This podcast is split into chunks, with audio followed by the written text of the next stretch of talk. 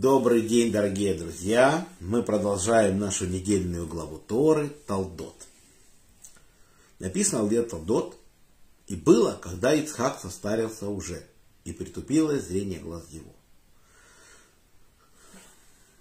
Он понимает, что может скоро умереть. Почему он так решил?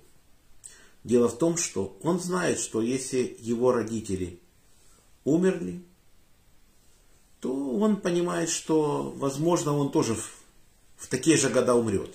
И наши мудрецы пишут, что человек подозревает, что он может умереть за пять лет до того, как умер кто-то из родителей, или за пять лет после того, как умерли родители. Он представляет, что, может быть, в эти года он умрет. И так он представлял, мы знаем, что Сара прожила 127 лет, и ему было сейчас 123 года. Ицхаку и он понимал, что вот зрение у него уже слабое, он уже не видит, и он решил, что вот-вот может умереть, и он хочет дать благословение своим детям, в данном случае Исаву. Притупило зрение глаз его, и сказал Ицхак Исаву, старшему сыну своему, вот я состарился уже, не знаю дня, дня моей смерти. А теперь слушай меня, пойди-ка в поле, возьми твои колчаны стрелы и налови мне дичь. И приготовь мне кушанье, которое я люблю, и буду есть, дабы благословила тебя моя душа прежде смерти моей.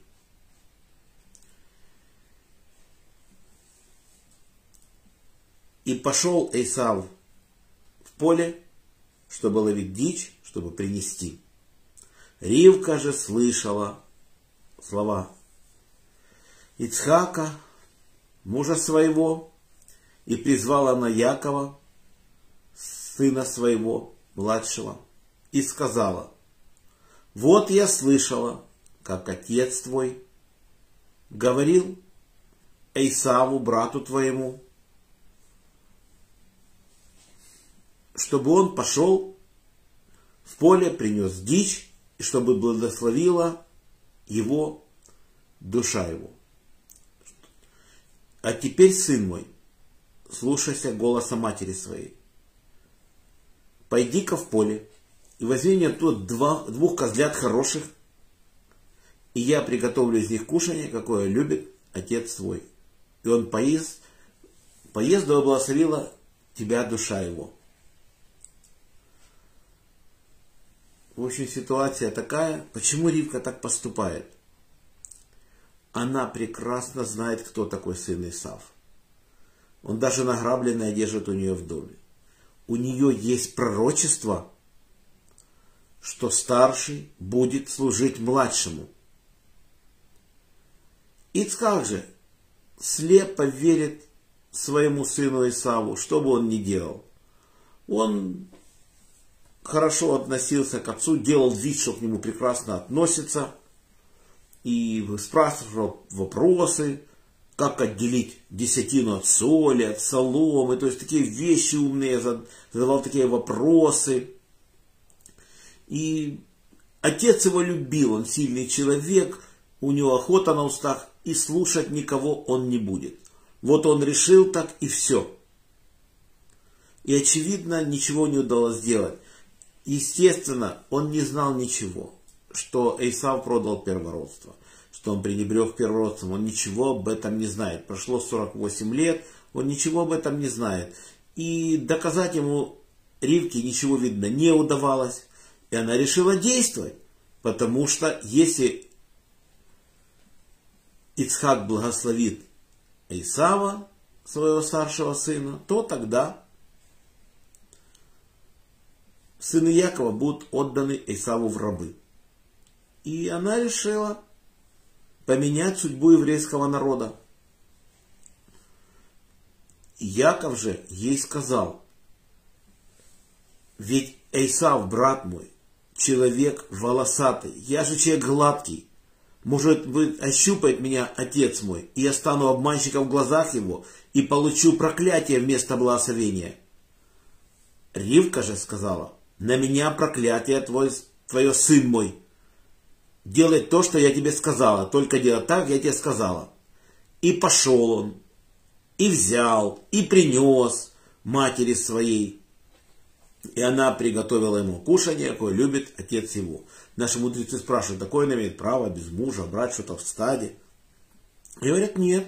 Дело в том, что у нее была доля при заключении брачного контракта, что каждый день она может взять два козленка, допустим. Это ее доля. И она приготовила кушание, кое любит отец его. Шкурки же козлят она привязала на шею его и на, глад, и на руки его, на гладкую шею его, чтобы Ицхак не узнал его.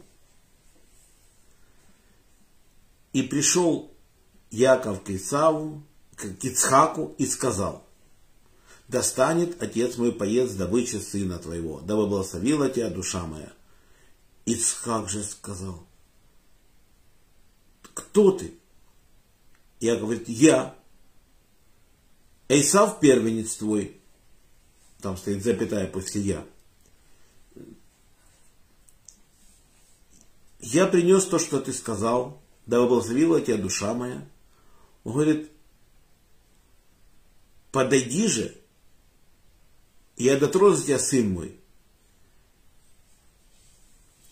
И он подошел, Ицхак дотронулся до Якова, и руки его были волосатые, и не узнал он его. Кроме того, Ривка одела его в любимое платье Исава, которое у нее в доме. Это та одежда, которую Исав забрал у Немрода, когда я убил его. Это одежда, которую Адам одевал, и звери к нему собирались, не боялись. Она потом постепенно попала в ковчег Наху по наследству, и потом она попадает к царю Немроду. И так Немрод доказывал, что он Бог одевал эту одежду. И теперь ей суждено было храниться у Ривки в доме. И теперь она эту одежду одела на своего сына Якова. И когда Яков ощутил запах этой одежды, запах Эдена, и сказал он, и сказал Ицхак, запах мы, сына, сына моего, как запах поля, которое благословил Бог. И даст тебе всесильный от росы небес и от туков земли и изобилия хлеба и вина, и будут служить тебе народы и поклоняться тебе племена. Будь владыкой братьям своим и поклоняться тебе сыны матери твоей. Благословляющие благословенные, проклинающие тебя прокляты. И было, как только ушел Яков от отца своего, Исав, сын его, пришел с охоты. Так Яков получает благословение Ицхака. И наши мудрецы говорят, было у него благословение и как для праведника Якова, но то, что благословение Яков получил вместо Исава, это материальное благословение. И он говорит, руки, руки Якова, голос Якова, а руки Эйсава. То есть э, это означает, что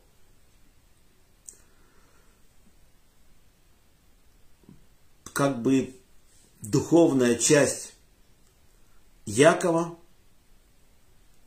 а руки это Эйсава. Вот так он сказал, что это материальная часть. Вот э, материальной частью он должен был благословить Исава, а духовно Якова. Вот так наши мудрецы считают. И, и, и как только пришел Исав и сказал, да встанет отец мой поезд, добычи сына, сына твоего, он говорит, кто ты мой сын? Он говорит, я первенец твой Исав. Он говорит, кто же был тот, что принес, ел, ел от всего, что он принес и, благословила его. И говорит, да, да будет же он благословен. Исав в шоке, вострепетал, Исав трепетом и заплакал. Разве одно у тебя благословение, отец мой? Он говорит,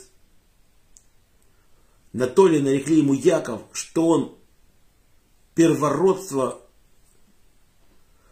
мое взял, а теперь благословением. Он перехитрил меня дважды. То есть есть еще перевод слова Яков как хитрый. Вот так вот. И когда услышал это Ицхак, он еще больше благословил своего сына Якова, да будет он благословен. Хотя он говорит, пришел твой брат с обманом, то есть поступил он неправильно, но теперь он будет благословен. Исав заплакал, и он говорит, разве одно у тебя благословение, отец мой? И Исхак ему сказал, вот место, в котором будешь ты жить, будет тучнейшим местом земли, орошаемой росой небесной свыше.